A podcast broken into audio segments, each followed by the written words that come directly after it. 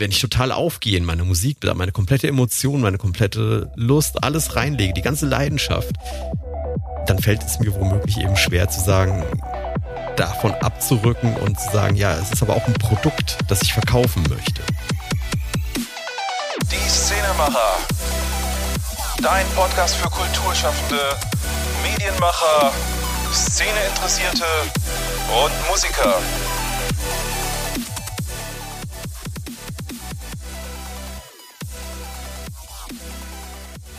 Carlos, ähm, ich freue mich, dass du da bist. Ähm, wir sprechen ja heute über Musikvermarktung. Was ist äh, da dein Background und was treibst du sonst so? Wow, also erstmal danke, dass ich da sein darf. Finde ich äh, großartig. Ähm, Musikvermarktung, was ist mein Background? Ähm, wo, wo fange ich an? Vielleicht fange ich mit dem an, was mich äh, am meisten beschäftigt, mit dem ich am meisten zu tun habe. Das ist Delamar. Das vielleicht dem einen oder anderen Musiker, der dir zuhört mit deinem Podcast, ein Begriff sein könnte so ein Fachmagazin für Musiker, das nur online stattfindet. Und das habe ich irgendwann 2006 als Blog begonnen und in der Zwischenzeit sind wir halt gewachsen, sind jetzt ein paar Leute, die das zusammen machen. Und das beschäftigt mich den ganzen Tag. Und im Rahmen äh, dessen und aber auch davor mit meiner eigenen Musik hatte ich mich eben mit Marketing allgemein beschäftigt, also Online-Marketing, habe eine kleine äh, Agentur vorher gehabt, eine Werbeagentur, ähm, mit, mit Spezialisierung eben auf Online-Marketing, Webseiten, Suchmaschinenoptimierung. Jetzt äh, ne, kenne ich mich auch noch ein bisschen mit Social aus, wobei dafür habe ich eine Kollegin da, die das macht. Das ist so in etwa grob abgerissen mein Background. Ansonsten, ich bin Musiker. Ja, super. Und äh, du kannst von Delamar komplett leben? Ja, wir sind ähm, lass mich durchrechnen, weil das hat sich jetzt gerade kürzlich mal wieder geändert. Ähm, das, das sind immer mal wieder mehr oder weniger. Es ist natürlich ein kleines Unternehmen, also wir sind da jetzt kein Mercedes oder sowas, wo da tausende von Leute arbeiten. Wir sind äh, im Office, sind wir zwei Leute, wir haben eine Vertriebsdame in Berlin sitzen. Im Office haben wir jetzt gerade noch zwei Werkstudenten und dann halt die ganzen freien Redakteure, die für uns äh, zuarbeiten. Ja, cool. Ähm, da, du bist dann dann relativ so quasi am Nabel der ganzen Musikgeschichte. Wenn jetzt ähm, passiert das ab und zu, dass Künstler zu dir kommen und ähm, dich um Rat fragen, was jetzt zum Beispiel die Vermarktungsstrategie anbelangt? Also zu mich, zu mir persönlich äh, weniger als mehr, dass sie die Fragen an Delamar irgendwie schicken. Ich habe ja, wir haben hier schon im Vorfeld mal vor ein paar Tagen gequatscht und du weißt ja, ich habe früher auch einen Podcast gemacht. Und danach ist natürlich jetzt meine Bekanntheit ein bisschen ja, gesunken, weil ich nicht mehr so, so nach vorne hin auftrete. Und äh, da wird eher Delamar als Fachmagazin gefragt oder der Autor, der halt eben dasteht bei dem Artikel. Also ich habe relativ viele Artikel zu dem Thema auch geschrieben. Genau. Aber es kommt natürlich also vor, ich bekomme E-Mails, die schreiben mir dann, ja, hier, ich habe das und das vor, was würdest du denn empfehlen? Mhm. Und was würdest du denn empfehlen? Also was, was wäre deine primäre Vermarktungsstrategie? Also wenn jetzt, äh, wenn du jetzt wirklich äh, bei Null anfangen würdest, wenn du jetzt äh, selber als Künstler ähm, kannst du ja mal vielleicht so grob umreißen. Ich meine, du musst jetzt nicht alle Geheimnisse aus deiner Schublade herauszaubern, aber wenn du jetzt äh, sagst, du bist ganz frischer junger Künstler und ähm, du möchtest ein paar ähm, Hörer einfach erstmal gewinnen und äh, so die ersten Wachstumsschritte, was, was würdest du machen? Ich glaube, ich würde alle Register ziehen. ich würde, würde alles machen, was mir einfällt äh, zu dem Thema. Also Tatsache ist, äh, das wird, glaube ich, missverstanden von den meisten Künstlern da draußen. Die Musik machen ist natürlich ja. ein notwendiges Übel, hätte ich beinahe gesagt. Nein, das ist, das ist notwendig, dass du Musik machst. Es ist notwendig, dass du geile Musik machst und dass du deine Musik magst bis zu einem gewissen Punkt ist auch wichtig. Aber das ist maximal 50 Prozent dessen, was du benötigst, um Leute dazu zu bewegen, dir zuzuhören. Ich, ich weiß nicht, hatten wir drüber gesprochen, was du da, äh, was du für eine Prozentzahl dranhängst? Ich hätte jetzt also gesagt, maximal 50, eher so 30 Prozent. Ja, also es ist auf jeden Fall, ähm, sagen wir mal, es ist die halbe Miete, oder? Ja, wenn man es mit einem so beflügelten Sprichwort machen möchte, genau. die halbe Miete, aber da wären wir bei Musik, die Musik ist die halbe Miete, das kann man sich schön merken. Nein, also ich, ich denke, dass tatsächlich ähm, die Musik, die brauchst du natürlich, du brauchst auch gute Musik, du brauchst ein, ein gutes Produkt, nur gute Produkte verkaufen sich, aber genau da ähm, wahrscheinlich die Hälfte deiner äh, Musiker, Zuhörer sind jetzt ganz, ganz stinkig auf mich, weil ich gesagt habe, Produkt. Ähm, Musik ist nur ein Produkt Und dieses Produkt ist, wenn du das nicht vermarktest, ist das wie so ein Katalog, den du dir in die Garage reinlegst. Ja, du druckst einen Katalog, hast wahnsinnigen Aufwand oder finanziellen Aufwand, dann legst du ihn dir in die Garage rein, machst das Garagentor auf und hoffst, dass irgendwelche Leute dran vorbeilaufen und sich einen Katalog mitnehmen. Vermarktung heißt aber jetzt nicht das, was vielleicht alle denken, dass man sich irgendwelche Google Ads kauft oder Facebook Ads oder Instagram ist jetzt gerade ganz hot, ähm, sondern Vermarktung fängt damit an, Networking zu machen. Raus aus der dunklen Kammer, aus dem dunklen Keller, in dem auch ich, als ich Musik gemacht habe, äh, ich war praktisch verwachsen mit meinem dunklen Zimmer. Es war kein Keller, es war ein Zimmer. Aber der Rollladen war immer unten. Ich bin selten rausgegangen, geschweige denn, dass, dass ich mich mit anderen Musikern getroffen habe. Aber das ist das A und O. Was du jetzt gerade gesagt hast, das knüpft interessanterweise an an äh, die Ausgabe von letzter Woche. Da ging es bei mir um das Thema Community Building. Hab und meine Genau, und meine These war ja, das ist das Fundament jeder kreativen oder geschäftlichen Unternehmung. Ähm, wie würdest du das beurteilen? Unbedingt. Wobei ich ähm, mich ein bisschen gestreut habe, als ich dir zugehört habe, das Ding Community zu nennen. Weil Co Community klingt für mich immer so, ja, wir haben hier eine Facebook-Gruppe und wir sind irgendwie auf Augenhöhe und äh, machen, also ich meine, genau so hast du es ja auch erklärt mit dieser Augenhöhe. Mhm. Ich glaube, das hast, das hast du tatsächlich auch gesagt. Also dieses äh, Miteinander-Community-Ding, ähm, das ist, äh, finde ich, nicht der richtige Begriff, weil es einfach zu sehr dieses Forumsleben im Online-Bereich ist, wenn wir es darauf jetzt münzen wollten, ist mir so dieser Forumsgedanke.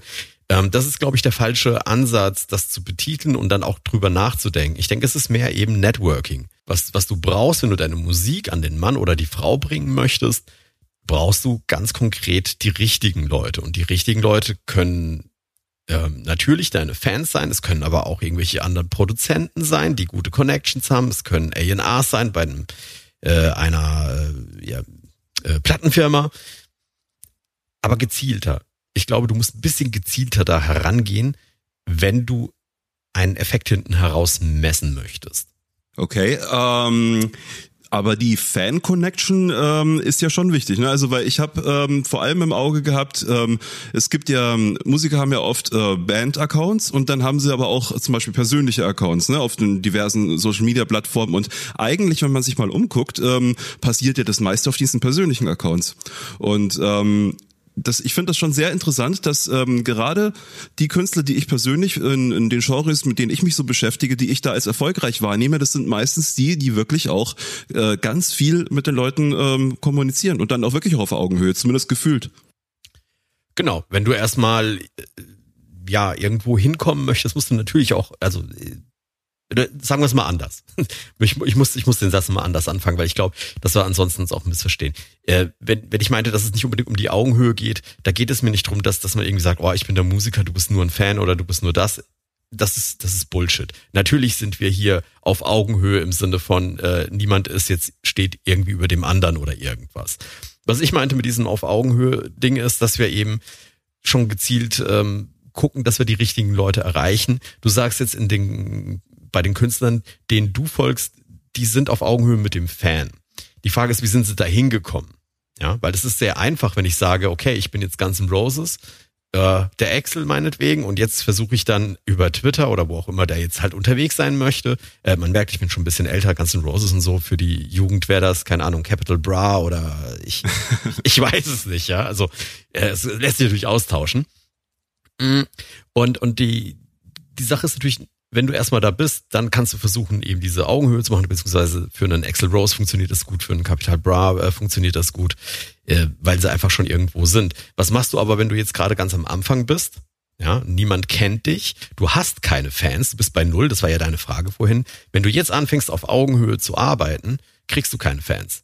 Leute möchten aufschauen zu einem Axel Rose, zu einem Slash, zu einem Capital Bra. Ich meine, ich benutze immer diesen Capital Bra und der macht, glaube ich, ganz scheußliche Musik äh, was, was gibt's noch in der Hip-Hop-Szene? Ähm, ähm, ähm, ähm ne, nehmen das wir mal ist das Problem, das ist schwierig, ne? Weil ähm, die, die, die wechseln sich ja so oft ab, also da, da bleibt da selten was hängen. Ja, äh, ich kenne mich jetzt, äh, also ich höre deutschen Hip-Hop halt sehr wenig. Mhm. Ich mag mehr so diesen amerikanischen, aber es ist ja, das ist ja austauschbar. Es ist egal, ob du Justin Bieber, äh, eine Miley Cyrus, äh, Ariana Grande oder jetzt hier, keine Ahnung, Drake oder sonst irgendwas nimmst. Ist egal aus welcher Musikrichtung. Wenn du ganz am Anfang stehst und du, du trittst deinem Fan auf Augenhöhe entgegen, dann hat er ja gar keinen Grund, zu dir aufzuschauen. Aber genau deswegen haben wir doch eine Bühne, damit die Fans uns sehen können. Ne? Ja, also de denkst, denkst du, das ist noch so? Ich habe da so eine ähm, Verschiebung wahrgenommen, also so in der Mentalität auch, dass die, ähm, dass, dass man den Leuten auch sehr schnell irgendwie so auf den Schlips treten kann, ähm, wenn man ähm, diesen Eindruck eben erweckt, dass man da so eine Spur drüber ist. Nein, nein, nein. Du darfst auf gar keinen Fall den Eindruck erwecken, dass du eine Spur drüber bist. Darum geht es äh, auch nicht wirklich. Es ist mehr diese, diese, diese Mischung finden aus, du musst ihnen einen Grund geben, zu dir aufschauen zu können, dahin zu wollen, wo du schon bist oder vermeintlich bist, gleichzeitig dann aber auf Augenhöhe zu bleiben. Ja, du bist der Musiker, der sich auf die Bühne stellt. Damit bist du automatisch eine Autorität. Oder in deinem Fall, du machst einen Podcast. Damit bist du automatisch eine Autorität. Weil wenn ich dir, ne, ich, ich bin, ich habe jetzt ähm, deinen Podcast kennengelernt, den Szenemacher, dann höre ich dir zu. In dem Moment ähm, bist du schon eine Autorität, weil ich dir zuhöre. Und wenn ich dir dann zuhöre und du diese Autorität auch noch unterstreichen kannst mit deinem Know-how, mit deiner Art und Weise, wie du deinen Podcast machst, dann habe ich einen Grund, dir zu folgen. Wir reden ja auch immer von, von äh, Erfolg zum Beispiel, ne? Mhm. Ähm, also wir gehen ja davon aus, dass äh, grundsätzlich zum Beispiel ein Musiker Erfolg haben möchte. Ist das eigentlich äh, immer das Ziel? Ich meine, wir haben über das Thema haben wir ja schon gesprochen außerhalb dieser dieser Sendung. Ähm, wir, wir sind uns ja einig, Erfolg ist das, was du gerne Erfolg als Erfolg sehen möchtest für dich. Das ist ja eine persönliche Geschichte. Für den einen ist es Erfolg, ein Ferrari zu fahren. Und wenn er den nicht fährt, ist er nicht erfolgreich. Der andere freut sich, wenn er mit seiner Musik über die Runden kommt und seine Miete bezahlen kann. Und beide, beide haben recht. Ja, wenn das für sie Erfolg ist, ist das okay oder wie siehst du das? Ich sehe das so, dass ähm, Erfolg etwas ist, über das man sich im Vornherein klar sein muss, also was das Ziel überhaupt ist. Und wenn man das dann erreicht hat, dann hat man Erfolg. Äh, Im Endeffekt Erfolg ist immer dann, wenn die Erwartungen erfüllt werden. Dann äh, stellt sich das Gefühl von Erfolg ein. Und das kann, das kann sich ja im, im Laufe der Zeit äh, ändern. Da, da stimme ich ja voll zu. Du musst ein Ziel natürlich haben, damit du messen kannst. Also jetzt sind wir wieder in diesem Marketing-Quatsch drin. Du musst messen können was du erreicht hast. Nur dann weißt du, dass du erfolgreich bist. Ansonsten, woher willst du denn wissen, dass du erfolgreich bist? Du musstest ein Ziel haben. Reich werden, berühmt werden. Ähm, okay, wie misst man das, ob man reich und berühmt ist? Du bist äh, sicherlich reich an ganz vielen Dingen. Ich weiß nicht, ob du auch reich bist im Sinne des Monetären, also ob du viel Geld hast. Du bist berühmt, ganz sicher, weil du diesen Podcast machst. Ähm, vergleichen wir jetzt äh, dich oder mich, die wir jetzt hier zusammen in diesem Podcast sind, in diesem Moment eine gewisse Berühmtheit würden wir es jetzt übertreiben, äh, also vielleicht übertrieben sagen, aber eine gewisse Reichweite haben. Vergleichen wir uns jetzt mit einem Axel Rose oder keine Ahnung, wen es da draußen sonst noch eben geben mag, also irgendeinen großen Star einer Miley Cyrus, dann, dann äh, sind wir natürlich nicht erfolgreich. Das heißt eben, da musst du erstmal für dich eine Definition finden, was ist Erfolg. Ich habe ja den Ansatz, dass wir Musiker womöglich immer so ein bisschen falsch beraten haben. Wenn, man, wenn wir Musiker beraten, dann sagen wir, äh, wenn du erfolgreich sein willst, tue dies, tue das. Ne? Man hat dann eine sehr ähm, dogmatische Haltung dazu. Wäre es nicht irgendwie mal an der Zeit, auch ähm, gerade im Ratgeberbereich zu gucken, so was braucht eigentlich der jeweilige Musiker persönlich so? Ne? Also wie, wie kann man dem helfen, dass der für sich überhaupt seine persönliche Zielsetzung findet? Das ist ganz, ganz schwierig, was du da sagst, denn du hast recht. Genau so ist es. Äh, du kannst nicht sagen, mach dies und dann kommst du dorthin. Äh, ich sag das den, den Leuten immer so ein bisschen mit, du musst, brauchst eine Standortbestimmung. Ja, wenn du, wenn, wenn dein Navi nicht weiß, wo du jetzt bist, kann es dich auch nicht dahin führen, wo du hin möchtest. Das heißt, die Standardantwort auf die Frage, was soll ich tun, um erfolgreich zu werden, die du vorhin ja gestellt hast, wäre eigentlich, it depends. Es kommt darauf an, nämlich auf dich, wo du hin möchtest, wo du gerade stehst und was du bereit bist zu opfern. Genau, und meine Erfahrung ist, ähm, dass sehr viele Musiker dann erstmal in sich gehen. Also äh, da merkt man dann so, oh, äh, da wurde sich ja eigentlich noch gar nicht so wirklich darüber Gedanken gemacht, ne? Was was das was bedeutet mhm. das jetzt für mich eigentlich? So äh, man hat dann zwar schon so ähm, eine diffuse äh, ein diffuses Bild vor den Augen, wo man so eine jubelnde Masse sieht und irgendwie läuft das auch mit der Kohle so, aber aber wie das dann konkret aussehen soll, ne? Das ähm, da, da, da kommt irgendwie wenig ähm, Konkretes, ne? Wenn wenn man da mal nachhakt. Absolut. Ich bin immer wieder erstaunt darüber, wie Obwohl eigentlich bin ich nicht erstaunt. Weißt du, wenn ich jetzt, wenn ich jetzt gerade so sage und drüber nachdenke, wie ich eigentlich war, als ich angefangen habe mit Musik, ähm, nein, ich bin nicht erstaunt. Ich glaube, es ist der Standard. Ich glaube, praktisch jeder, der nicht lange drüber nachdenkt, ist automatisch in, in, in, an einer Stelle, wo er halt einfach nicht weiß, was er möchte, wo er hin möchte, wie er das machen möchte.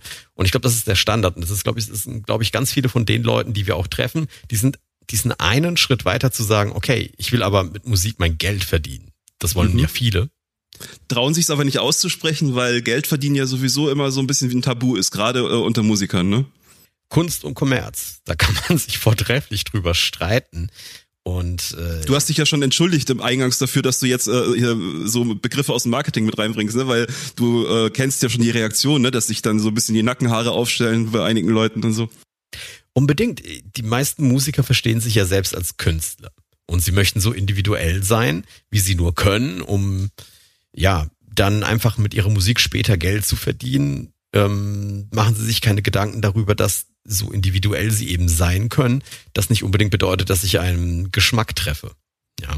Und dann sind wir an, an der Stelle, wo sobald du den Leuten sagst, okay, wenn du jetzt aber äh, Leute erreichen möchtest, die außerhalb deiner Reichweite von Freundin, Mama, Papa, Schwester, Bruder, was auch immer es da eben gibt, Freunde, ja, enge Freunde, wenn du, wenn du Leute erreichen möchtest, die außerhalb dieses Inner Circles irgendwie sind, musst du anfangen, deine Musik wie ein Produkt zu betrachten, nämlich wie, wie, ähm, ja, ist egal, welches Produkt du eben nimmst, wie etwas, das du verkaufen kannst. Und das ist die Schwierigkeit, weil wenn ich mich als Künstler verstehe und mich total, ähm, wenn ich total aufgehe in meine Musik, meine komplette Emotion, meine komplette Lust, alles reinlege, die ganze Leidenschaft, dann fällt es mir womöglich eben schwer zu sagen, davon abzurücken und zu sagen, ja, es ist aber auch ein Produkt, das ich verkaufen möchte. Und was würdest du jetzt jemandem raten, der überhaupt keine, keinen Zugang zu dem Thema eben hat, äh, Vermarktung und Kommerz, aber der eigentlich schon ganz gerne mit seiner Musik raus möchte, aber der sagt so, nee, also äh, mit, mit dem ganzen ähm, Vermarktungs- und Marketinggedöns, so, das, das kann ich nicht und das will ich auch nicht. Was würdest du da ähm, entgegnen? Also erstmal glaube ich nicht, dass die Leute sich nicht mit Vermarktung auskennen. Ich glaube, jeder kennt sich mit Vermarktung aus und dann kommt es darauf an, wie du damit umgehen kannst. Denn ähm, folgendes Beispiel. Wir, Vermarktung hängt ja auch viel mit diesem Verkaufen zusammen. Ja, Vermarktung, haben, da haben die wenigsten Leute ein Problem mit, weil Marketing, ja, das hört sich auch schon hip an, ganz toll, kann man machen. Verkaufen ist das eigentliche Problem. Weil sobald ich das Wort Marketing, also die Werbung für irgendwas machen, da gehen sie alle noch mit. Wenn es aber darum geht, etwas zu verkaufen, dann haben sie das Gefühl, sie verkaufen ihre Seele oder was, was auch immer und, und haben diesen Autoverkäufer vor dem geistigen Auge, ja, der der versucht, was anzudrehen, das du nicht brauchst und später bereust du es ganz schlimm. Wir in Deutschland, wir sind damit aufgewachsen. Also ich bin es zumindest. Ich weiß nicht, würdest du mir dazu stimmen? Ja, ja, schon. Das ist, äh, wir, wir Deutschen, wir neigen zu einer gewissen Bescheidenheit auch. Und, und wenn, wenn du dann auch noch das Wort Verkäufer irgendwie in, in, in den Mund nimmst, dann ist es ganz schlimm. Aber in Wirklichkeit wissen wir alle, wie wir, also Verkaufen ist ein Teil von, von Marketing, wenn man so möchte. Oder vielleicht ist Marketing auch ein Teil von Verkaufen. Wie auch immer das geartet sein möge. Wir müssen lernen, das, was wir haben, zu verkaufen, wenn wir davon leben wollen. das ist eine relativ einfache Entscheidung am Anfang. Entweder du möchtest davon leben, dann musst du es verkaufen, oder du musst und möchtest nicht davon leben, dann kannst du machen, was du willst. Und äh, was verkauft der Musiker heutzutage eigentlich? Also, er verkauft meiner Meinung nach eher sein Gesamtwerk, was auch ähm, Aktivitäten neben der Musik äh, zum Beispiel umfasst. Würde ich dir vollkommen zustimmen und würde noch eine Frage hinten dran ähm, setzen, die, die vielleicht auch unsere Zuhörer oder deine Zuhörer besser gesagt ähm, vielleicht zum Denken anregt. Und zwar, wann ist das jemals anders gewesen? Das ist eine sehr interessante Frage, weil ich habe mir nämlich auch ähm, eingangs vor dem Podcast schon überlegt, ähm, wenn wir jetzt über äh, Musiker und Erfolg und äh, Kommerz und bla bla bla reden, äh, was haben die, äh, wie haben Musiker eigentlich gelebt, bevor es sowas wie das Musikgeschäft überhaupt gab? Eines kann man ja schon mal vorwegnehmen, äh, einfach haben es Musiker ja nie gehabt, ne? Absolut richtig. Jeder musste sich auch schon früher überlegen. Ich meine, was ist mit einem Mozart, mit einem Beethoven? äh, Bach und wie sie alle heißen, die haben ja auch ihre Musik verkauft und heute halten wir das für äh, Wahnsinn, für wahnsinnig tolle Musik ist es auch. Ne? Also nicht, dass wir das missverstehen, aber äh, das hat ja so eine besondere, so einen besonderen Flair, ne? wenn du von einem Mozart redest oder von einem Bach und Beethoven. Ich kenne deren Geschichte jetzt nicht gut genug, um dir konkrete Details zu nennen, aber die sind von irgendwelchen Mäzenen bezahlt worden. Das heißt, die waren bei Hof von irgendwem und haben sich dort, ich sag's jetzt mal bösartig, angebiedert oder angefreundet, sympathisch gestellt, vielleicht ähm, waren sie auch einfach nette Typen. Auf jeden Fall waren sie nett genug, dass dann irgendein Mäzen gesagt hat, pass auf, ich unterstütze das, was du machst, hier hast du Geld, wenn du mir eine Symphonie ablieferst. Oder wie auch immer das jetzt im Detail war. Also das jetzt mal um, um, äh, um, um die Zeit irgendwie zu nehmen. Interessanter wäre es sogar zu überlegen, wie war es denn mit Musikern, die vielleicht äh, zu einer Zeit, wo wir noch als Stämme in der Steppe umhergewandert sind. Da also vor, vor der Klassik ähm, war das ja tatsächlich ähm, waren, äh, man kann schon sagen, es waren tourende Musiker. Ne? Es waren äh, äh, Gaukler, es waren Spielmänner, ne? die mhm. sind äh, von Ort zu Ort gezogen und äh, die sind getourt. Also genau. im Endeffekt kann man sagen, ähm, das Geschäft des Musikers äh, sogar noch vor der Klassik war das Live-Geschäft.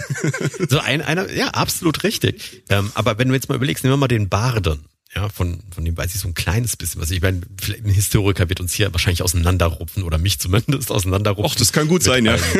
Infos, aber darum geht's nicht. Wenn wir den Baden nehmen, der Bade ist herumgezogen von Ortschaft zu Ortschaft. Ab und zu ist er mal in irgendeine Burg eingewandert und hat dort ähm, im Prinzip auf musikalische Art und Weise ähm, Songs vorgetragen, die Geschichten erzählt haben. Jetzt ist natürlich die Frage, war jetzt sein Geschäft Geschichten erzählen oder war sein Geschäft zu singen? Gute Frage. Ich hätte gesagt, er hat eigentlich nur Geschichten erzählt. Er hat die Musik als Transportmittel genommen, um am Ende des Tages auch nicht die Geschichten alleine zu erzählen, sondern sich zu vermarkten. Und ich glaube, das ist bis heute genau dasselbe. Egal, ob du jetzt Baden nimmst, Beatles, die ja heute auch gelten, als wären sie äh, übertoll und alle vergessen, dass es schlimm kommerzielle äh, Musik ist, die sie gemacht haben. Also schlimm kommerziell äh, nicht im Sinne von, es wäre schlimm gewesen. Ich bin voll für kommerzielle Musik. Im, Im Sinne von, es war sehr stark auf Kommerz ausgerichtete Musik.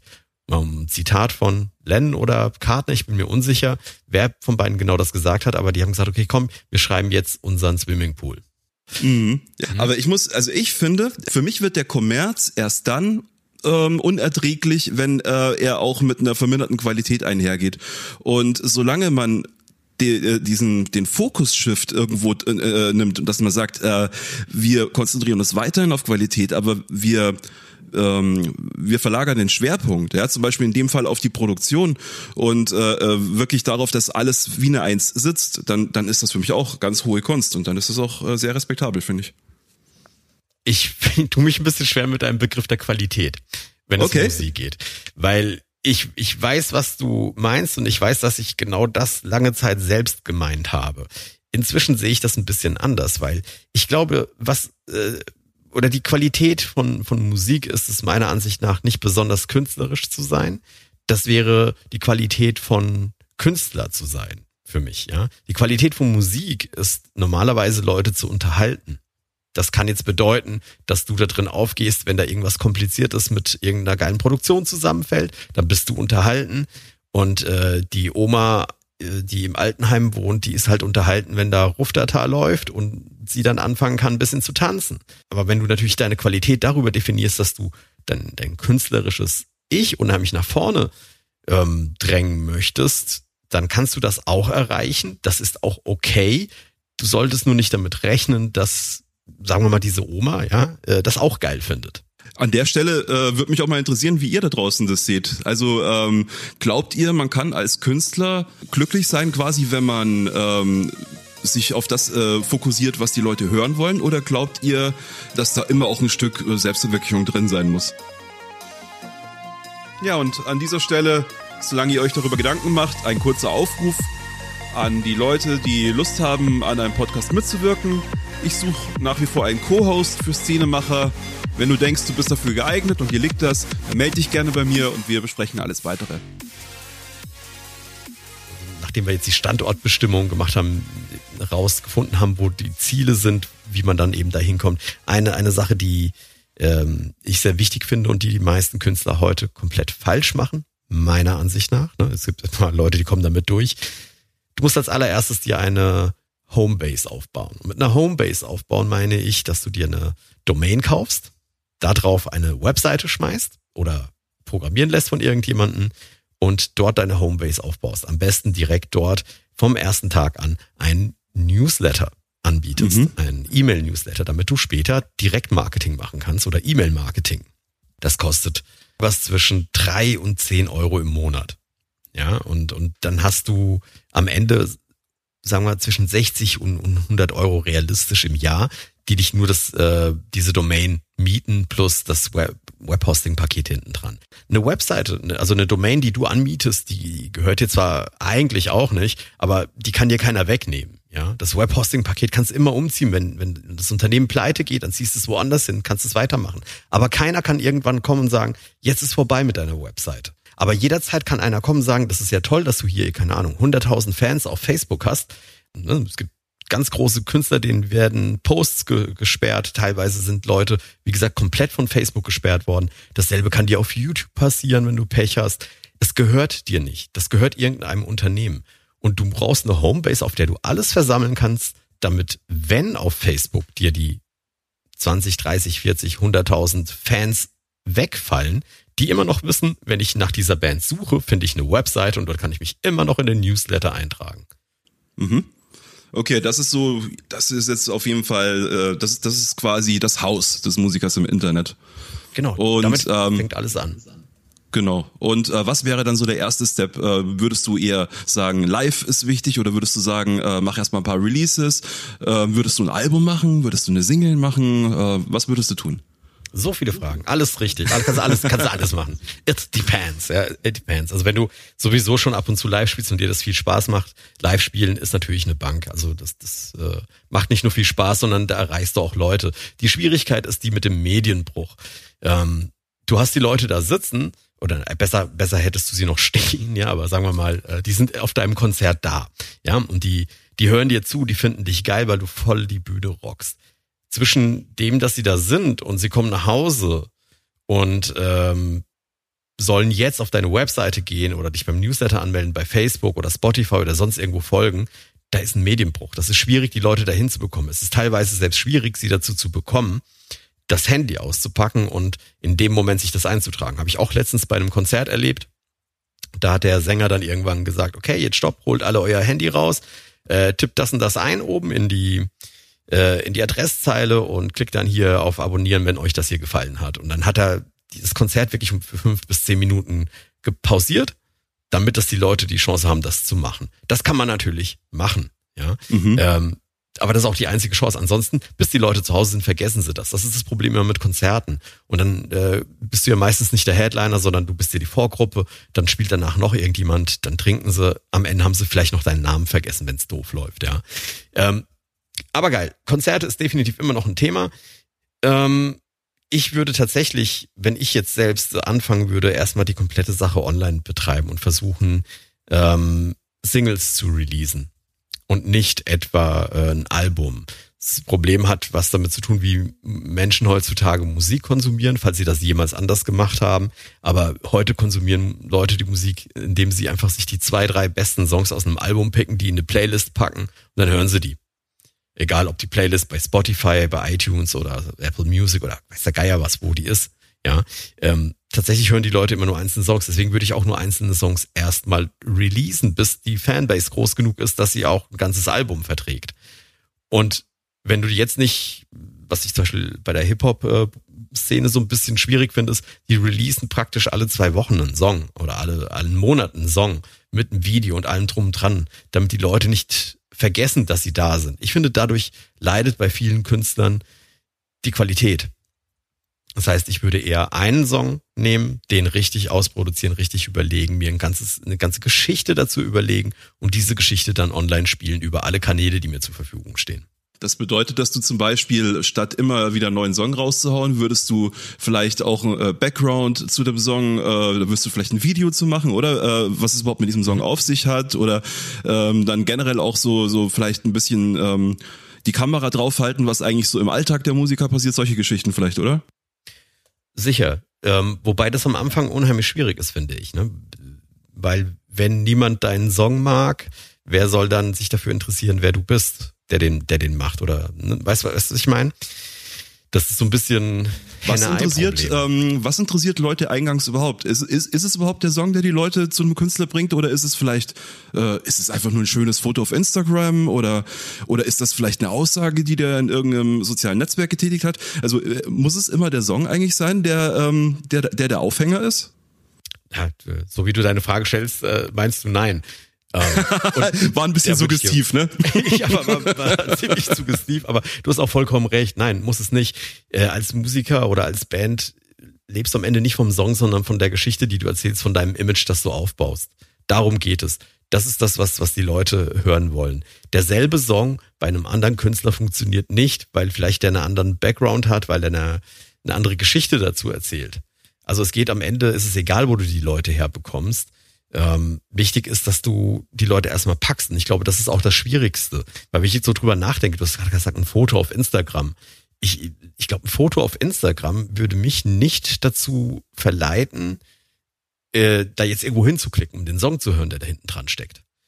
Mm, es kommt drauf an. Also wenn man jetzt zum Beispiel eine schöne Lady irgendwo hinstellt, dann kann mir das schon mal passieren, dass ich mich dann äh, auch mal umgucke, so wer ist denn das? Und dann schaue ich mal, ah, okay, von der Band XY hast du schon mal gehört. Und dann, äh, weil mir der Name eben schon drei, vier Mal aufgefallen ist und ich gerade das Foto schön fand, kann es tatsächlich sein, dass ich auch mal auf das Musikvideo klicke. Ja, klickst du auf das Musikvideo oder klickst du auf das Foto der schönen Lady?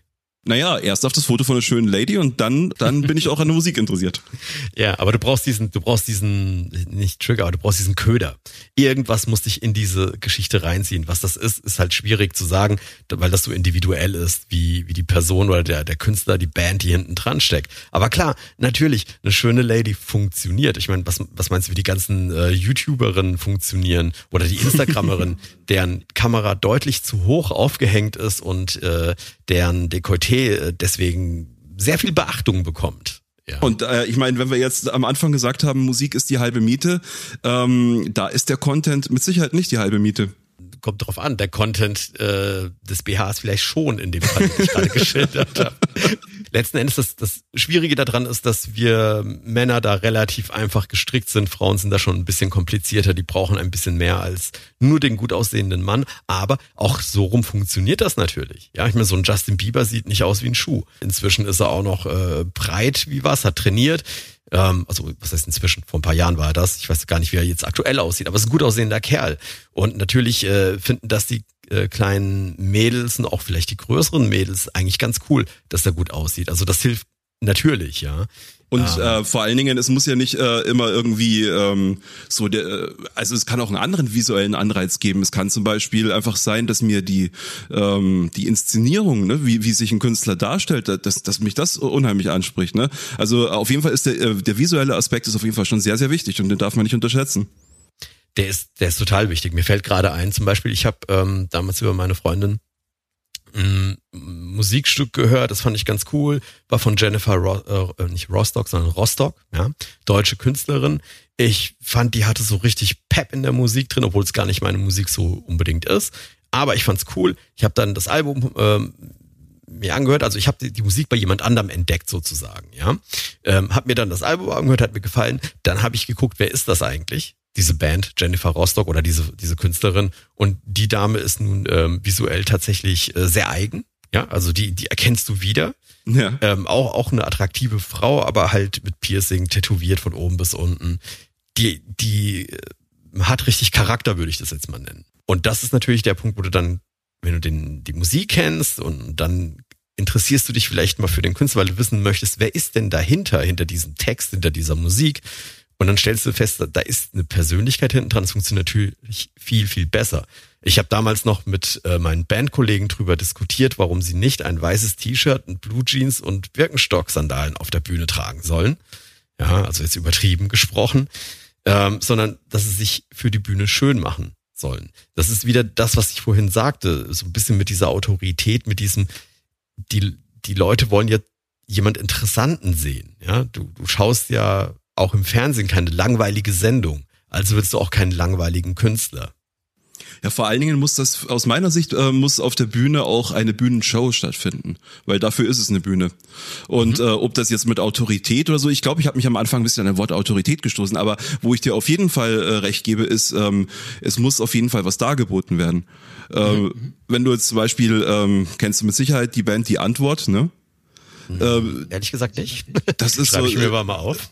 Ein, ein, ein ähm, südafrikanischer Hip-Hop ja, Comedy-Act, denke ich. Also das ist immer so ein bisschen, ich, äh, wie weit jetzt die Comedy machen, ist, glaube ich, immer ein bisschen strittig, aber da bin ich jetzt auch nicht so drin in der Materie. Aber bei denen ist es tatsächlich so, ähm, das sind eine von denen gewesen, wo, wo ich zuerst mir gedacht habe, what the fuck, was ist das denn? Also und da war mir die Musik erstmal total egal, weil dieses ganze schräge Auftreten mich überhaupt erst ähm, überhaupt erst bei mir die Ausrufezeichen äh, hochsteigen hat lassen. Ne? Mhm. dann, mhm. dann war erst überhaupt das Interesse für die Musik geweckt. Also es ist gerade Inszenierung, Show, visuelles, das ist enorm wichtig. Und äh, je nachdem, ähm, welchem Genre man sich bewegt, äh, umso mehr. Ne?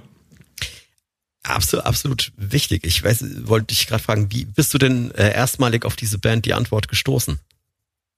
Das ist eine gute Frage. Ich meine, das war noch zu äh, Musikvideozeiten zum Musikvideo, weil das, das gibt's ja praktisch heute nicht mehr, ne? weil du kannst ja nur noch auf YouTube gehen. MTV ist tot. Ähm, aber es ist, du brauchst halt irgendwas, was, du brauchst das Glück, dass die Leute über dich drüber stolpern.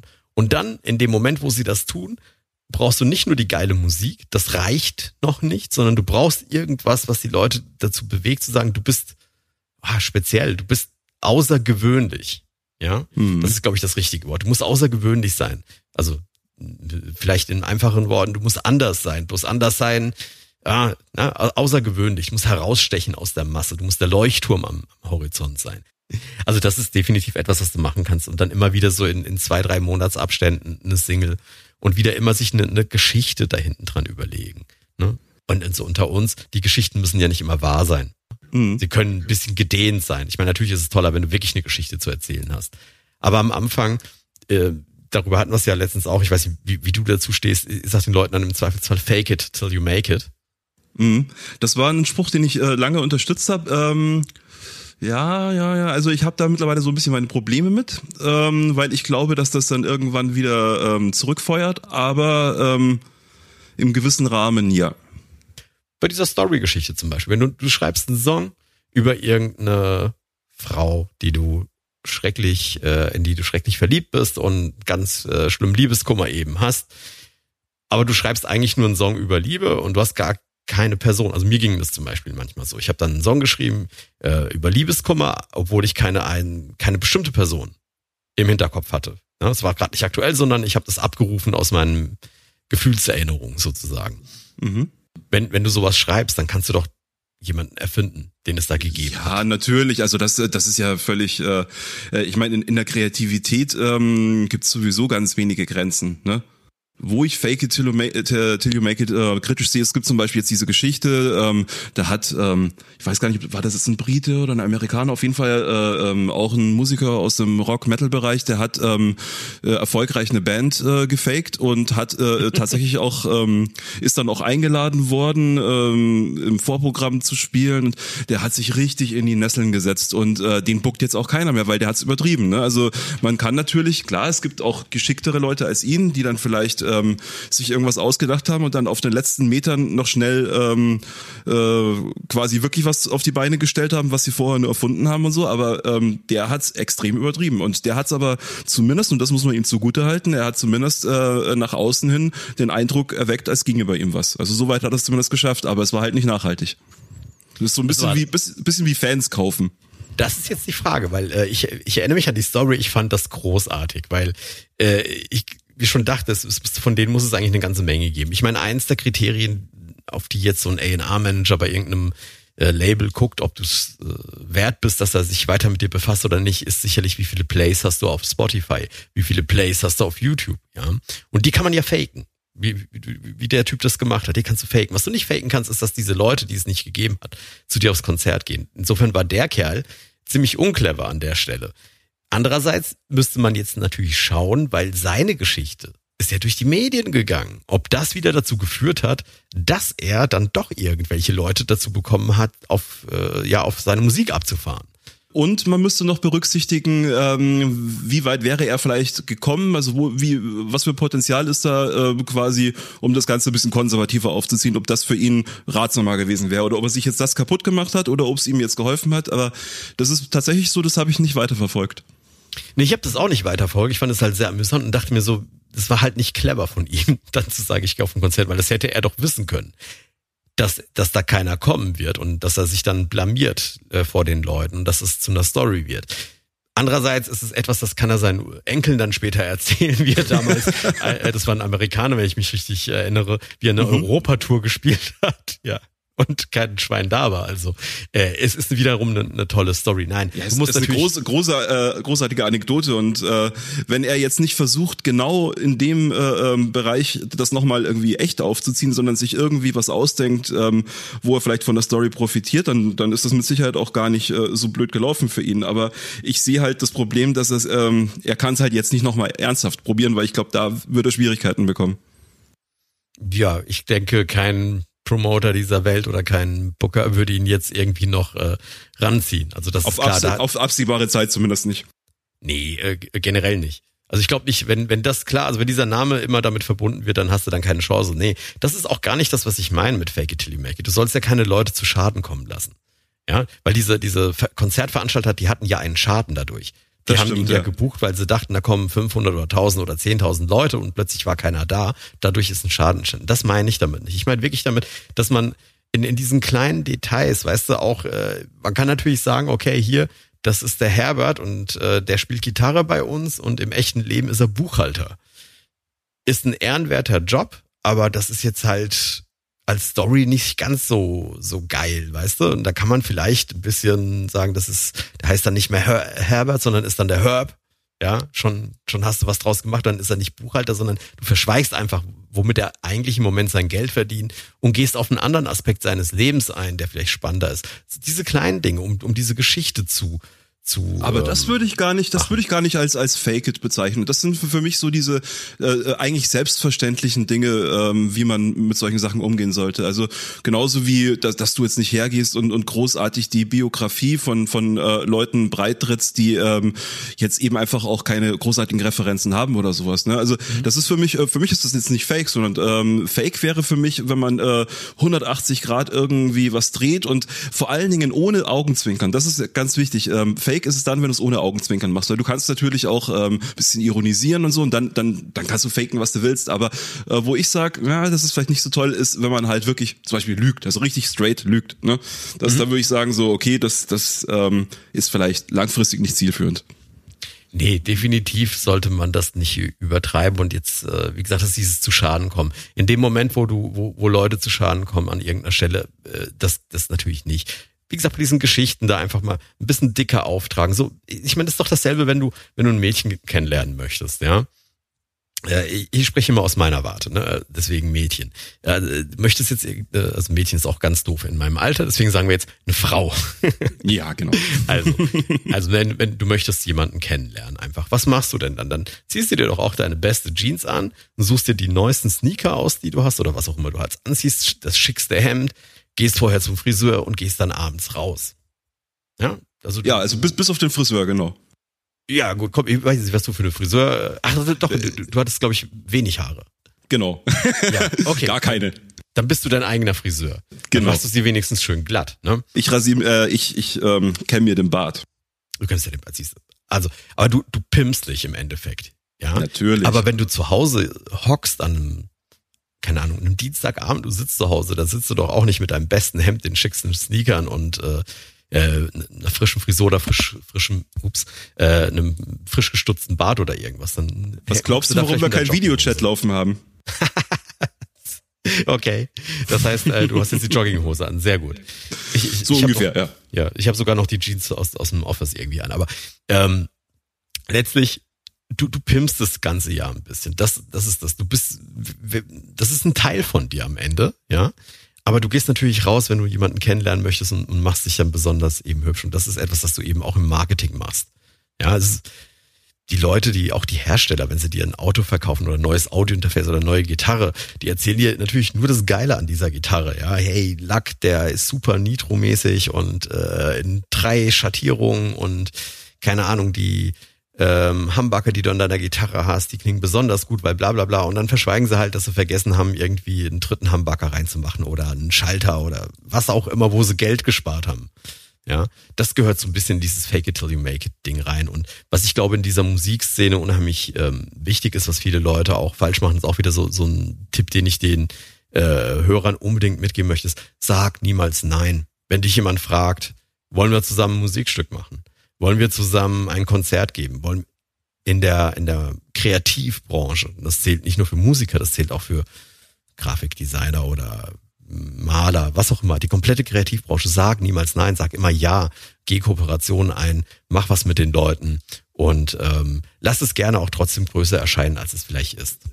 Kann ich nur so unterstreichen, absolut, ja. Das äh, finde ich auch ganz, ganz wichtig. Also das, ähm, ich glaube, das ist gerade am Anfang einer der wichtigsten ähm, Bausteine überhaupt, sich, ähm, wie du am Anfang schon gesagt hast, sich ein Netzwerk aufzubauen, äh, Collaborations. Äh, ich denke, überhaupt ähm, Collaborations ist das Wichtigste, weil man dadurch ähm, überhaupt schon zu einer bestehenden Fanbase Kontakt aufnehmen kann, die man vielleicht selber nicht mitbringt. Unbedingt. Unbedingt. Ich meine, du, du kennst sicherlich über den Podcast, ja, den du hier machst, äh, oder lernst du ja immer wieder neue Leute kennen. Und jeder, jede Person, ja, oder ich lerne dich jetzt hier kennen. Ja, und äh, das heißt, wenn ich zum Beispiel das nächste Mal einen Song habe und denke, vielleicht, ich bräuchte einen Sänger, der da drauf singt, komme ich eventuell auf deinen Namen, weißt du? Mhm. Und ähm, das ist total wichtig, das ist dieses Networking-Thema, das, das wir schon am Anfang ein bisschen besprochen haben. Es ist einfach total wichtig, dass du definitiv mit anderen Leuten zusammenarbeitest. Und ich, ich habe das aber schon häufig gehabt im, im Musikbereich, wo du dann sagst, hey, ich find's cool, was du machst. Also ich gehe als, als jetzt nicht groß bekannter Künstler, aber gehe zu jemand anderem hin und sag, hey, ich find's geil, was du machst. Ähm, hab da großen Respekt vor, ich find's toll. Wollen wir mal zusammen was auf die Beine stellen? Ja. Und dann habe ich in in, in fast allen Musikgenres meistens nur ein Ja, mh, hm, ich weiß nicht, ich habe so viel zu tun, gerade ist schlecht. Die einzigen, die da richtig gut sind, sind Hip-Hopper. Ja, das gehört zu dem Lebensstil dazu und das äh, wirkt sich dann natürlich sehr, sehr konstruktiv auf, auf alles aus, was die so machen.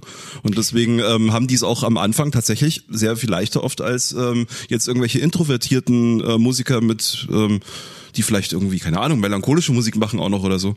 Deutschrap zum Beispiel, als, als ich angefangen habe, Deutschrap zu hören, das waren die Fantastischen Vier in den 90ern. Und die sind dann irgendwann groß geworden. Und dann haben sie noch so Leute hinterhergezogen wie Freundeskreis und weiß der Geier, wer da unten noch alles aus der Ecke kam. Ja.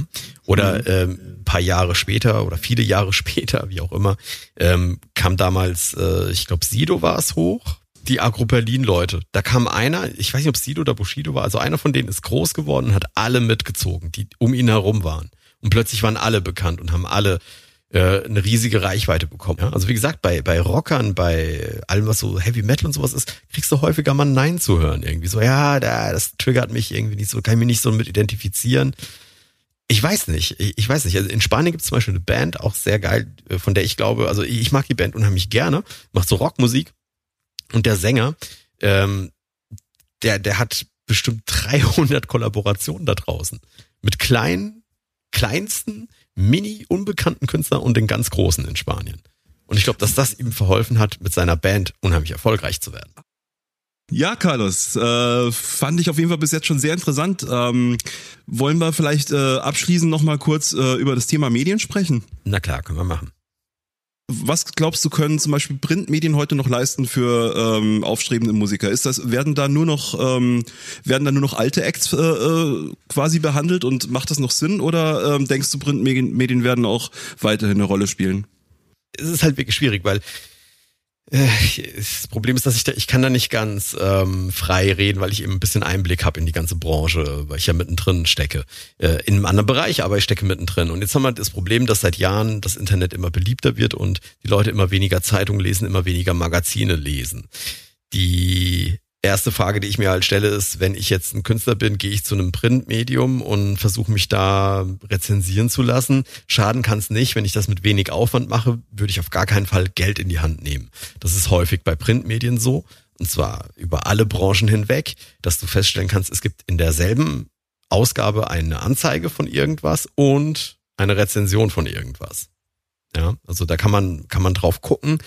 Ähm, klar, alle, wir alle müssen leben und wir alle leben von Werbung. Also gibt es da immer dieses Wechselspiel, nenne ich das mal, ja, ähm, wo, wo man gucken muss, wo da bleibt. Ähm, aber wenn wir jetzt davon reden, dass hier Künstler zuhören, die vielleicht das, äh, den Durchbruch noch nicht haben, die den schaffen wollen, ich würde da kein Geld für in die Hand nehmen. Wenn man wer ist, Mhm. wer, wer ist dann heute sozusagen, ähm, wer sind die Kuratoren? Also wer ähm, siebt dem Hörer quasi aus, was er hören soll und was nicht? Ist, ist das vielleicht sogar der Hörer selber oder ähm, wo, da, das ist, das ist, ähm, das ist eine sehr gut gestellte Frage. Wer, wer sind die Kuratoren? Also vielleicht für die Hörer, die nicht wissen, was ein Kurator ist. Äh, normalerweise im Museum ist es derjenige, der entscheidet, welches Bild an die Wand kommt, also wie die, wie die Ausstellung gemacht wird. Oder in, der Musik ist es, sind das die Leute, die entscheiden, welche Musik denn ähm, überhaupt besprochen wird. Und ich glaube, äh, da sind wir inzwischen an einem Punkt, wo, wo ich glaube, wir einfach rein digital bleiben können. Für mich Spotify. Die Macher von Spotify-Playlisten sind die Kuratoren. Wenn wir in diesen YouTube-Bereich gehen wollen, könnte man als Kuratoren vielleicht noch Influencer mit reinnehmen, die in irgendeiner Art und Weise auch über ihre Musikauswahl für ihre Show, für oder wen sie zum Interview einladen, Leute wie du. Du bist definitiv einer von denen, die als Gatekeeper funktionieren. Ja, also wenn ich äh, meine Musik bei dir vorstellen kann, weil du ja einen Podcast hast, dann ist das, äh, dann ist das auch eine, eine Form nicht der Kuration, aber des Kurierens. Mhm. Ja. Ähm, aber ich glaube, am wichtigsten in der Musikbranche, weil das ist ja, glaube ich, auch dein, deine Zielgruppe hauptsächlich, Spotify. Ja, ja. Äh, war jetzt mal wieder eine suggestiv gestellte Frage, aber tatsächlich, ähm, tatsächlich ist das auch meine Auffassung. Also ich glaube, ähm, man ist ganz gut beraten, wenn man sich mit dem Thema Spotify-Playlists auseinandersetzt. Und äh, es ist zwar immer ganz schön, gerade für äh, Leute, die eben noch so bei alt ähm, hergebrachten Musikstilen sich wohlfühlen, ähm, dann ist es immer ein bisschen schwierig, äh, sich so ähm, abzuwenden von, von Sachen, die früher funktioniert haben. Aber ich glaube, dass es äh, langsam auch an der Zeit ist für Gitarrenmusik zum Beispiel ähm, zu gucken, dass man ähm, als Newcomer digitaler zu Werke geht, ne? wenn man jetzt äh, sich da selbst vermarktet. Als Band musst du dir halt überlegen, du hast deine 100 Euro, sagen wir mal, du hast 100 Euro für einen Marketing ähm, irgendwie beiseite gelegt oder zusammengespart. Du hast die nur einmal. Und da musst du aufpassen, wo du hingehst. Und Das ähm, ist ne, das ist sehr sehr geil. Da können wir vielleicht mal ganz kurz bei diesen 100 Euro bleiben. Ähm, angenommen, du hast ähm, du hast ein Release am Start, also da brauchst du jetzt nichts mehr reinbuttern, das ist schon alles bezahlt. Äh, rein rein fürs, fürs Marketing. Du hast 100 Euro. Was machst du? Also wenn ich Hip-Hopper bin, gehe ich auf Instagram und gebe die kompletten 100 Euro auf Instagram aus, weil das ist bei den Hip-Hopern der Shit. Also das ist wirklich unfassbar. Ähm, bei allen anderen Musikern würde ich mir Instagram definitiv als allererstes anschauen, weil es im Moment noch äh, hast du Reichweite, noch hast du gute Preise. Ja, das wird sich demnächst ändern, weil dann auch die letzten von Facebook nach Instagram gewandert sind. Ähm, aber diese 100 Euro kannst du definitiv dazu, also wenn du Marketing machen möchtest, kannst du definitiv dazu verwenden, äh, zum Beispiel in Instagram Werbung zu schalten. Eine andere Variante, die du machen könntest, ist ähm, also Facebook Werbung schalten. Das funktioniert auch noch ganz leidlich, aber dort erreichst du halt eine Zielgruppe, die schon eher äh, mein Alter hat. Also äh, ich bin, bin 44. Ähm, da, da erreichst du eher die, die 30 Aufwärtsjährigen. Ja, ne? was ja auch interessant sein kann, je nachdem. Je nachdem, wen du als Zielgruppe hast, klar. Ne? Mhm. Aber wenn, wenn du jetzt eben Gangster-Rap machst, dann ist das vielleicht nicht unbedingt die Zielgruppe, die du erreichst oder erreichen möchtest. Ähm, Google-Werbung gibt's ja auch, nennt sich Google AdWords. Das sind diese kleinen Anzeigen, würde ich die Finger von lassen, sind schrecklich teuer und für den Zweck, glaube ich, einfach nicht geeignet. Was, was du am besten mit den 100 Euro machst, aber das erfordert ein bisschen Aufwand, ist, du suchst dir die zehn besten Playlisten in Spotify zu deinem Thema raus und versuchst die Leute zu kontaktieren, die hinten dran sind und bietest denen Geld an. Ja, Dafür, kann das ich ist dein Song. Kann ich bestätigen, ähm, hab's ausprobiert. Ähm, Ah. Jetzt nur ganz, äh, ich habe das einmal nur ganz kurz ausprobiert. Ähm, ich werde aber definitiv den Weg weiterverfolgen. Ähm, kann ich bestätigen. Also das äh, Spotify Playlists sind aus meiner Sicht ähm, momentan das beste Tool, gerade um um neu entdeckt zu werden. Ja, eine andere Sache, da hatten wir ja letztens drüber gesprochen, da sind wir dann irgendwann drauf gekommen, dass es vielleicht etwas, das man ausprobieren kann. Das habe ich noch nicht ausprobiert oder noch nicht gesehen, aber äh, es gibt ja Twitch, das ist ähm, eine Plattform, auf der die vor allen Dingen die Gaming-Community live streamt. Also die spielen irgendein Spiel und dann kannst du dem Leuten dann halt einfach dort zuschauen. Ähm, das wäre definitiv auch noch eine Möglichkeit zu gucken, ob es einen semi-bekannten Streamer gibt, der äh, für einen kleinen Obolus von 100 oder 50 Euro oder sowas in der Art mal mehrfach in seinem Stream seinen 10.000 Zuschauern irgendwie zeigt, guck mal hier, äh, ich höre gerade das neue Album von und vielleicht das Album mal durchlaufen lässt oder sowas. Das weiß ich aber nicht, ob es funktioniert. Das ist Interessant wäre es auf jeden Fall. Also äh, kann ja einer von euch da draußen mal ausprobieren, wenn ihr das gerade hört und uns Feedback geben, ob es geklappt hat, weil ähm, das ist ähm, noch nicht so oft gemacht worden, glaube ich. Nee, vermutlich nicht, aber äh, Gaming-Industrie ist halt im Moment, die boomt, wie, wie blöd, also um, ich, ich war, wann war das, als GTA 5 rauskam? Grand Theft Auto ist so ein Spiel, egal was das Spiel jetzt macht, aber das Spiel gibt es jetzt schon eine Weile, ist die fünfte Ver äh, Version davon. Dieses Spiel hat so viel Geld in der Produktion gekostet wie kein Hollywood-Blockbuster jemals. Hm. Also die haben so viel Geld da reingesteckt. Ja, die Spielebranche ist ähm, ist Popkultur, also ganz einfach. Äh, das was früher äh, früher war Musik das Aushängeschild der Popkultur, mittlerweile ist es Gaming. Das muss man das muss man so anerkennen. Und ähm, dementsprechend ähm, auch immer meine Überlegung, wie viel ähm, oder wie weit man sich überhaupt am Mainstream orientieren sollte als Musiker, weil äh, Mainstream sowieso, wenn man es jetzt mal auf den gesamten Medienbereich erstreckt, ähm, eine andere Bedeutung heutzutage hat. Das sieht man ja auch an den Charts. Man sieht äh, wahnsinnig viele Namen, die man, die dort nur einmal auftauchen oder so. Also das ganze Chartsystem ist ähm, auch die die Zahlen, die du heute, die die Absätze, die du brauchst, sind viel viel geringer, um in die Charts zu kommen als früher.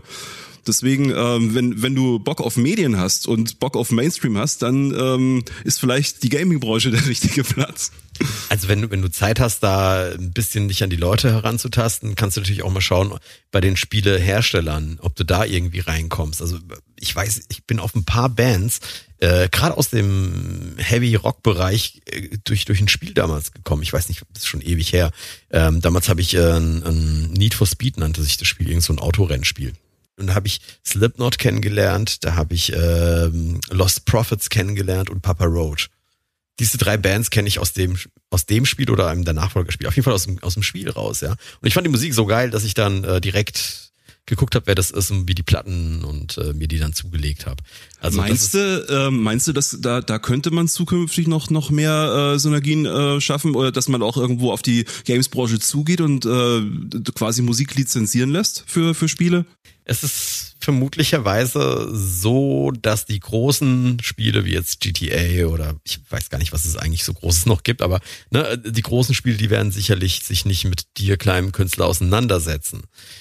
Ähm, aber kleine Spiele verkaufen genau. teilweise mehr als ähm, kleine Künstler Alben verkaufen. Das heißt, die Gaming-Branche hat selbst äh, im Bereich Indie ähm, noch noch ein größeres Potenzial jetzt rein markttechnisch als als äh, Musik. Das heißt, die sind eigentlich immer so der größere Fisch im Teich.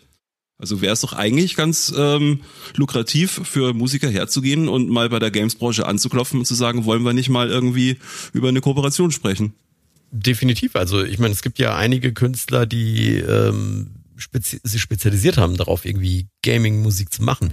Ähm, auch teilweise ähm, sehr interessante Künstler, wie zum Beispiel die, die Keyboarderin, die aktuell mit Guns N' Roses auf ähm, Tour ist die ist bei zig Spielen, habe ich äh, in einem Interview ähm, gelesen, macht die die Musik irgendwie dazu. Also die ist nicht nur Keyboarderin bei Guns N' Roses, sondern äh, macht verschiedene Musikprojekte und macht dann auch die Musik für. Also wenn du die Chance hast, irgendwie in Games reinzukommen, unbedingt machen. Vor allen Dingen, wenn du sagst, dass selbst Indie-Spiele in der in den Verkaufszahlen riesengroß sind. Ich meine, die Chance ist halt da, ja. Und ähm, vermutlicherweise sind einige Gaming-Schmieden auch total offen dafür, dass du ihnen deine Musik einfach zur Verfügung stellst und sagst, könnt ihr nutzen, wenn ihr wollt. Ja, ja. es gab äh, sogar mal ein Spiel, ähm, das hieß Big Fest. Das war ein ähm, Spiel für die PS Vita, ein Handheld von Sony. Mhm. Und ähm, bei Big Fest ähm, war das so, äh, da ging es darum, man konnte sich da ähm, so ein kleines Festival irgendwie hochziehen, also man war veranstaltet im Spiel. Aber der eigentliche Witz war, dass du auf echte Musik zurückgreifen konntest, äh, mhm. auf, echt, äh, auf echte Bands quasi. Und die hast du ähm, aus einem, ähm, das war ein äh, Portal für Musik äh, unter Creative Commons Lizenz. Mhm. Und ähm, von diesem Portal ähm, ich weiß nicht, ob da Einzelverträge gemacht wurden mit den Künstlern oder ob einfach mit dem gesamten Portal der Vertrag gemacht wurde. Aber den Ansatz fand ich sehr, sehr spannend, dass man dieses Portal quasi dort eingebunden hat und äh, die ähm, Bands äh, direkt ähm, mit ins Spiel gebracht hat. Und sowas könnte ich, könnte ich mir für die Zukunft vorstellen, dass wenn man auch mal den Impuls von der Musikbranche her aus äh, äh, macht, dass man auch mal quasi zugeht auf die Gamesbranche und sagt, äh, wir hätten mal Bock auf ein Spiel mit uns. Ne? Also dass, dass, dass man nicht den anderen zuerst irgendwie diesen Schritt äh, lässt, ja. dass man sagt, ja genau, also man, man pitcht einfach mal eine Idee ähm, als Musiker. Also man kann es definitiv mal probieren, an die ranzutreten, wobei ich jetzt ähm, sagen muss, mir ist gerade eine Sache eingefallen, die hatte ich im Vorfeld nicht bedacht. Und zwar, das ist eine, genau diese Sache mit der Lizenz, mit der du das da rausgibst. Die, die ganzen Hersteller von diesen Spielen, die Hersteller von, von Videos oder irgendwas, die, die wollen sich immer gerne darauf verlassen, dass sie 100% Musik bekommen, die nicht geklaut ist, die, die einfach safe ist. Ja? Äh, ein Beispiel, die Gefahr, die da lungert und weswegen es vermutlicherweise schwer wird, äh, da tatsächlich einen Fuß in die Tür zu bekommen, ist folgendes, mir ist, ist mir gerade heute passiert. Ich hatte eine Nachricht von YouTube, dass sie eins unserer Videos wegen Content-ID haben sie die Monetarisierung ähm, auf einen Lizenzinhaber, der das angemeldet hat was war passiert? Wir hatten ein Video ähm, outgesourced. Mhm. Das heißt, das hat jemand in Berlin für uns produziert und der hat äh, zwei Musikstücke da drin gehabt. Das eine hat er selbst geschrieben, das andere hat er lizenziert aus so einer äh, Datenbank, wie du sie gerade genannt hast, ja. Und damals hat er auch die Rechte und sowas dafür. Inzwischen bucht er das nicht mehr weiter. Keine Ahnung. Heute ist es genau heute ist es aufgepoppt. Die haben uns da die Rechte entzogen. Jetzt ist natürlich. Ähm, Ouch. Nein, das ist in dem Fall ist es gar kein Problem, weil so. die haben gesagt, das Video kann weiter online bleiben, aber wir, äh, wenn es Einnahmen gibt, nehmen wir die. Das ist natürlich die, die nette Variante davon. Ne? Die, die weniger nette Variante davon ist auf YouTube auch schon passiert und das kann dir halt als Spielehersteller genauso passieren. Das bedeutet, du, du nimmst ein Stück Musik, weil jetzt äh, du als Band, ne, sagen wir mal äh, Crown Phoenix, ihr geht hin und sagt, hier ist die Musik, die nehmen die und äh, dann stellen sie fest, dass irgendwie, keine Ahnung, Metallica euch, äh, also die verklagt, weil da irgendwie eine Melodielinie drin ist oder ihr, ihr wechselt vom E aufs H, ne, vom Akkord. Äh, Akkordwechsel, das wollten die sich ja mal damals patentieren lassen ähm, bei Metallica. Und, und dann so? verklagen sie die. Das ist also die Gefahr, die du dann hast. Ne? Ähm, deswegen arbeiten diese Leute ähm, so vermutlicherweise nur mit Musiklizenzen oder das heißt vermutlicherweise. Kleiner Disclaimer. Ähm, mir äh, gerade aktuell bin ich mit Julian Angel, weiß nicht, ob du den kennst, das ist der, der die Musikbusiness Madness gemacht hat. Äh, ähm, das so ist mir ein Begriff, ja. Ja, das ist die Konferenz, die sich über Musikbusiness und Musikmarketing und sowas äh, auseinandergesetzt hat.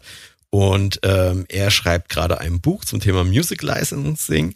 Disclaimer, das wird im Verlag erscheinen, der mir gehört ähm, das muss man jetzt hier an der Stelle noch sagen, er schreibt genau über Music Licensing, über genau diese Plattformen, die diese Schnittstelle sind zwischen dir, demjenigen, also dem Kreativen, der du die Musik machst, und demjenigen, der entscheidet, welche Musik in einen Film reinkommt. Also er spricht in dem Buch hauptsächlich von äh, Filmen, ja, weil er, also seine Musik ist hauptsächlich in Filmen dann irgendwie drin. Aber das gilt natürlich genauso für die Spielemacher entweder die haben einen Sounddesigner in-house und einen Filmscorer, ja, also einen, äh, nicht einen Filmscorer, aber einen Scorer, jemand, der halt die Musik auf das Spiel drauf schreibt, oder sie holen sich wahrscheinlich aus so einer Music Licensing Datenbank. Wobei ich sagen muss, ähm, in der ersten Version, die ich vom Buch gelesen habe, stand nichts von Spielen drin, aber ich vermute, dass das genau der Fall sein wird. Es läuft ähnlich, ja. Ähm, wobei natürlich das, was du vorher gemeint hast, dieser Copyright-Claim, der kann natürlich auch passieren, äh, wenn, wenn jetzt äh, eine Inhouse-Produktion eben einen Künstler zu sehr an sein eigenes Werk erinnert. Also auch da äh, bist du jetzt nicht davor gefeit, ne? Aber äh, ich verstehe auf jeden Fall natürlich, dass es äh, wesentlich einfacher ist. Ähm, das ist ja dann auch ein Buyout, ne? Also man, äh, man kauft auch die, ähm, die Rechte für, dauerhaft an, an der Musik oder man hat die dauerhaft, wenn man Inhouse produzieren lässt lässt. Ja. Und beim Licensing hast du natürlich auch das Problem, dass du, das hat ja eine gewisse Laufzeit oder das sind auch noch andere Stolperfallen mit äh, verbunden. Und natürlich ist es immer so, wenn irgendwas lizenziert werden soll, dann ist das in der Regel geschäftlich komplizierter und deswegen machen das natürlich äh, ähm, Filmeproduzenten oder Spielehersteller nicht so gerne. Aber trotzdem kann es ja zu dem einen oder anderen Projekt sehr, sehr gut passen, äh, externe Musik einzubinden. Und äh, da sollte man auf jeden Fall die Augen und Ohren offen halten. Unbedingt. Ich halte das für, für eine großartige Idee, an diese Gaming-Hersteller zu gehen, vor allen Dingen, wenn sie halt noch nicht selbst die, die überriesigen Rockstars sind, die jetzt das GTA machen oder so, ja. Dann, dann hast du auch eine echte Chance, irgendwie an die zu kommen, weil die sich natürlich auch freuen. Äh, bloß wie ist es eben gerade eben gekommen, weil das ist der Grund, weswegen ich, also ich hatte genau Angst vor diesem Fall, der heute eingetreten ist mit diesem YouTube-Video, ja, wo die, äh, wo diese Content-ID eingesprungen ist. Deswegen sind außer in diesem Video, so gut. Naja, stimmt nicht ganz. Ich habe ich hab auch noch Musik von, von Ben äh, Blutzucker, den du auch schon mal hier im, im Pod hattest. Von mhm, dem habe ich auch Schöne Grüße. Musik. Ja, Gruß an dich, Ben, falls du zuhören solltest. Ähm, die, äh, also ich habe auch ein paar Videos mit seiner Musik gemacht. Das war für ihn praktisch, also die Idee war halt so ein bisschen Promo für ihn mitzumachen, weißt du? Ich habe Spuren, mit denen ich was zeigen kann, ne? das, was wir vorhin gesprochen haben, Equalizer hoch oder runter, ja. Und gleichzeitig ist, äh, kann ich halt erwähnen, dass es Bands Musik ist. Ich bin mit ihm befreundet, also äh, hat er ein bisschen Promo-Effekt drin gehabt. Aber ich habe außer, außer von diesen beiden Sachen habe ich immer nur ausschließlich Musik von mir selbst verwendet. Ähm, deswegen klingen viele Dinge dann auch relativ roh, weil ich natürlich nicht die ewige Zeit habe, das zu Ende zu produzieren, um dann in einem Video zu zeigen, was ich damit gemacht habe. Ja. Übrigens, ja. das finde ich ähm, äh, sehr interessant, was du gerade sagst, weil ähm, viele Musiker da draußen kennen das mit Sicherheit. Ne? Man, man bastelt äh, an irgendwelchen Songs rum, die werden nie fertig. Man hat dann ewig was auf Halde. Ähm, ich weiß nicht, wie es dir geht. Hast du noch äh, Schnipsel auf der Festplatte äh, von, von Musik, die du vor zehn Jahren aufgenommen hast oder so? Die, die ja, ja, das ist eine Musikerkrankheit, die haben wir alle. Genau. Und äh, man, man meint ja immer, man kann ja nie irgendwas damit anfangen, ne? Äh, also, äh, jetzt kommen wir wieder zum Music Licensing, Music Licensing oder Sync, wie auch immer, ja. Also, wenn man dahin drauf kommt, mit den Schnipseln kannst du genau das machen. Also, genau. ich arbeite mit ganz vielen Schnipseln, die ich gemacht habe, wobei ich äh, mir angewöhnt habe, meine, meine Musik zumindest zu Ende zu komponieren und die Idee zu Ende zu führen. Also, ähm, das, das mache ich schon nicht mehr. Ich lasse nicht mehr diese tausende Schnipsel da. Aber wenn du sowas hast, und du hast so einen achttaktigen Loop mit irgendeiner Musik, äh, streck das Ding auf 30 Sekunden, mach eine 20 Sekunden, 30 Sekunden Version, eine Minute Version, 40 Sekunden, keine Ahnung. Ähm, das ist etwas, wo ich mich jetzt ein bisschen weniger mit auskenne, aber da, da kannst du vielleicht ja, wenn du mal Lust hast, einen Julian zu einladen, zu gegebener Zeit zumindest, wenn er sein Buch vermarkten muss, weil im Moment schreibt er ja noch. Ne? Aber da steht da genau alles drin. Ne? Wo du sagst, die, die, genau diese Schnipsel, da reicht es, dass du nur diese eine Idee hast, da muss es nicht der große, komplizierte Song sein, aber damit kannst du ja Geld verdienen. Hattest du da nicht auch mal was äh, zugemacht zum Thema Geld verdienen mit Musik? Ähm, ja, mehrere Sachen. Ähm, aber äh, das, was du jetzt gerade sagst zum Beispiel, das ist mir nämlich auch gerade in den Sinn gekommen. Und äh, ich merke das zum Beispiel auch beim, beim Podcast. Äh, ich habe, äh, wenn, wenn ich mal irgendwie Soundtracks brauche, um, um das Ganze hier zu untermalen, äh, da kommt mir das zugute, ne? dass ich früher Musik wie am Fließband produziert habe. Deswegen mhm. ähm, niemals die Hoffnung aufgeben äh, und niemals irgendwie äh, sich drüber ärgern, dass ein Song nichts geworden ist. Ähm, dieser eine Schnipsel, der euch seit sieben, acht Jahren nervt, der ist noch für irgendwas gut, glaubt es mir. Ja, definitiv. Und vor allen Dingen, ich vermute, du wirst denselben Grund gehabt haben wie ich, äh, deine eigene Musik zu finden. Du weißt, wo sie herkommt, du weißt, dass sie nicht geklaut ist und du weißt, dass dir niemand, äh, du entschuldigst den flapsigen Ausdruck, die ans Bein pinkeln kann damit. Ja, richtig. Genauso ja. ist es. Und äh, dafür funktioniert das wunderbar und ich freue mich, dass ich jetzt auf so ein reichhaltiges Angebot an Schnipseln zurückgreifen kann. Was ich leider Deswegen. nicht messen konnte übrigens, äh, ich habe gerade drüber nachgedacht, Entschuldige, ich bin, bin kurz im, im Gedanken äh, kurz abgeschweift und so, ich, was ich leider nicht gemessen habe oder nicht messen kann und wahrscheinlich auch Ben nicht messen kann, ist, ob es einen Effekt gehabt hat, dass ich seine Musik über drei Videos hinweg gemacht habe. Ich weiß nur, ich habe in einem anderen Song, damals habe ich einen R&B-Song komponiert und äh, den haben wir für mehrere Videos auch verwendet, aber wir haben vor allen Dingen ein Video gemacht, da ging es um Gesang aufnehmen und da drin ist er ähm, vorkommen. Das ist ganz witzig, das hat auch super funktioniert. Da bin ich mehrfach gefragt worden, wo man den denn kaufen könnte. Diesen, diesen Song, wo ich auch gedacht habe, da siehst du mal, YouTube ähm, war ja deine Idee auch beim letzten Mal, das war gesprochen, dass man sagt, kann man nicht YouTube verwenden, um irgendwie auch seine Musik anzupreisen. Mhm. Ja. Also da hast du definitiv auch, auch eine weitere Möglichkeit, wobei man das äh, schwer, schwer messen kann. Aber mhm. finde ich, finde ich mhm. interessant. Also das äh, tatsächlich dieses Music Licensing Ding ähm, ist spannend äh, für alle, die irgendwie noch Geld mitmachen wollen. Und vor allen Dingen, also ich glaube, ich, ich, muss, ich muss mir das mal aufschreiben, dass ich das im Julian mal reingebe, dass er das bitte recherchiert, weil ich glaube, die Gaming-Industrie wird zunehmend wichtiger. Und so schön das glaube ich auch. Das glaube ich auch. Und alleine schon, äh, da, da es, es sind ja nicht nur die Spiele-Soundtracks, es ist ja auch das Ganze drumherum. Ne? Die, äh, die brauchen ja auch Musik für Trailer und ähm, die äh, setzen ja auch immer mehr auf Show-Elemente. Jetzt äh, kommt auch noch E-Sports immer, äh, äh, ne? die brauchen ja auch irgendwas, was auf den Bühnen stattfindet, mhm. äh, so als als Rahmenprogramm und sowas. Also Gaming ist, ähm, wenn man da die Fühler ausstreckt und ähm, da irgendwo guckt, ähm, Anknüpfpunkte zu finden, dann ist das mit Sicherheit äh, äh, ein Schritt in die Zukunft. Absolut, wenn du mal überlegst, die ganzen, ich meine, ich habe als Kind äh, für mein Leben gern mit einem C64 gespielt, ja, und äh, meine ganze Generation hat das gemacht. Und auch heute spielen die Kids unheimlich gerne und Ähm, das ist ja auch wieder die Schwierigkeit, wenn du Musik produzierst. Früher gab es nur das Kino und das Fernsehen und deine Musik. Und, und dann kam irgendwann Video dazu, aber die Videotheken waren so teuer. Aber heute kämpfst du hauptsächlich um die Aufmerksamkeit der Leute, die sonst spielen. Und du kannst es schaffen, mit deiner Musik doch in die Aufmerksamkeit sogar der Leute zu geraten, die ähm, normalerweise sagen, na ja, ich, ich spiele halt lieber hier irgendein Ballerspiel an, anstatt mir eine Dreiviertelstunde Pink Floyd anzuhören oder eine andere Band. Mhm, ganz genau. Ja, Carlos, jetzt haben wir sehr viele Themen beackert. Ähm, dann runden wir das Ganze jetzt mal ab. Ich habe dich ja. übrigens nicht nach der Work-Life-Balance, äh, Work-Life-Art-Balance gefragt, was ich eigentlich fast bei jedem Gast mache. Äh, wäre eigentlich ein schöner Abschlusssatz für dich. Bei dir ist es ja, da gibt es gar nicht mehr so viel zu sagen. Du hast ja ähm, Work äh, und, und Art ist ja bei dir irgendwo verschmolzen, ne? Mhm. Also Work-Life-Art-Balance äh, nennst du das, ne? Also Arbeit, Leben und Kunst und dann die Balance aus diesen drei Dingen. Und ich finde ganz genau. Vor, vor, vor, allen Dingen interessant eben ähm, Work-Life-Art-Balance deshalb, weil ähm, die Kunst ja meistens nichts ist, was ähm, sich direkt oder langfristig monetarisieren lässt. Das heißt, es ist, nimmt einen ganz großen Teil im Leben äh, von kreativen Leuten ein, der halt auch noch ähm, gewuppt werden muss, was vielleicht bei anderen Leuten, die irgendwelche Hobbys haben, die eher der Entspannung dienen und nicht so äh, ambitioniert sind, vielleicht sich anders gestaltet ist, ist, finde ich eine super spannende Geschichte. Also es ist tatsächlich unique, ist einzigartig bei dir, also dass du dieses dieses Thema, äh, dieses Wort, diese Kreation drin hast. Aber es ist, äh, wie du wie du sagst, die Kunst ist äh, meistens geht die ja auf die Freizeit der Leute. In meinem Fall, ich habe da eine super Ausrede. Also wenn ich ähm, wenn ich Musik mache, sage ich einfach, ich brauche das für ein Video und kann mich super rausreden mit, äh, also von mir selbst in erster Linie, aber auch von meiner Partnerin, wo ich dann einfach sagen kann, ja, äh, wenn ich das jetzt nicht produziere, dann kann ich das nicht in einem Video dann verwenden und dann wer weiß, ob sie uns dann alles wegleihen. Nein, also äh, Fakt ist, ich habe es geschafft mit dem, was ich gemacht habe. Das war ja auch einer der Beweggründe, weswegen der Lama entstanden ist. Ich, ich hatte versucht, mit Musik Geld zu verdienen. Das hat nicht so gut geklappt, leider. Und ähm, die, die nächste Variante für mich, mit der Musik Geld zu verdienen, also am, am nächsten dran zu sein, an der Musik dran zu bleiben, war halt tatsächlich Delamar zu machen, wo ich die ganze Zeit mit tollen Instrumenten und tollen Gerätschaften zu tun habe. Einfach das, was ich geil finde, ja. Und ähm, insofern ist meine Arbeit und meine Kunst sehr nah beieinander. Ja. ja, das ist doch schön.